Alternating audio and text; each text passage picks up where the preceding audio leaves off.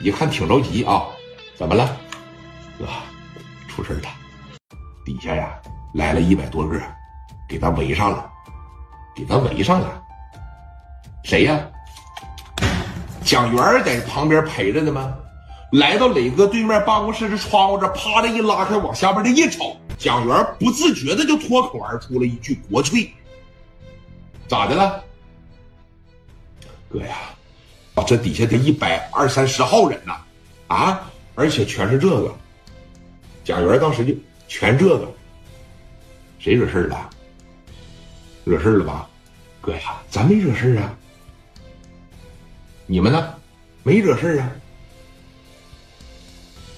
走，下去看啊。磊哥那小气场绝对也是够用，啊，绝对绝对也是够用。眼镜吧，这在这戴着，啊，没有说，哎呀，我麻了，我害怕了，一百多人真要给我打死这儿怎么办呢？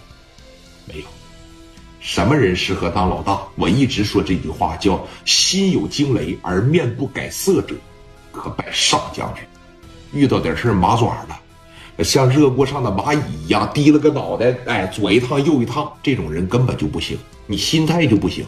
你瞅磊哥，惹事了吧？没有，没有下去，看看是过来找我来了，还是说咋地来了，对吧？领着一帮子兄弟这就下去了。啊，蒋元当时一瞅，刘毅呢？把电林喊下来，快点的。啊，来到了刘毅和史殿林的办公室里边，你看就喊他两下了。这一说，底下来了一百多个，俩人噌就他妈站起来了。俩人心里边应该也明白点，惹事儿了。来了一百多个，再结合昨天想的那个是是什么穿帮，人家也扬言了，人家不是说没告诉你，对吧？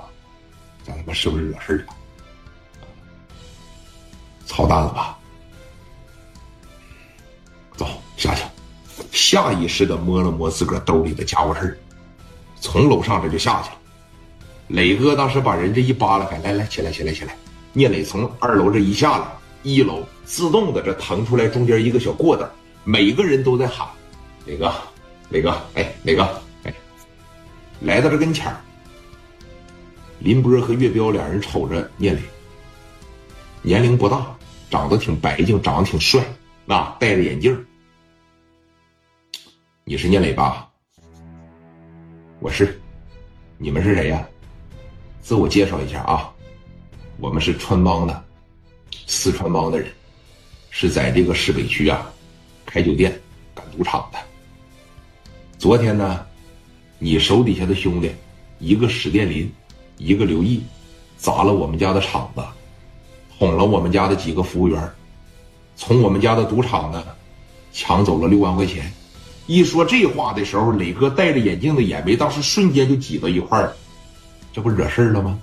昨天你俩出去，告诉你俩别惹事儿别惹事儿非得惹事儿眼眉在这儿。你接着说。所以说今天呢，我们想让你过来。所以说今天我们过来，是想让你交出这两个人，然后呢，我们带回去帮规处置。之后呢，他挑战我们四川帮的这个底线，那绝对是不行。伤害我们之间的团结，那更不行，是吧？我们四川帮的每一个人呢，谁挨了打，谁挨了揍，我们对这个东西特别的敏感。啊，抓紧时间把那俩人给叫下来了，我们这边就带走了。说到这儿的时候，李哥当时问了这么一句话啊：“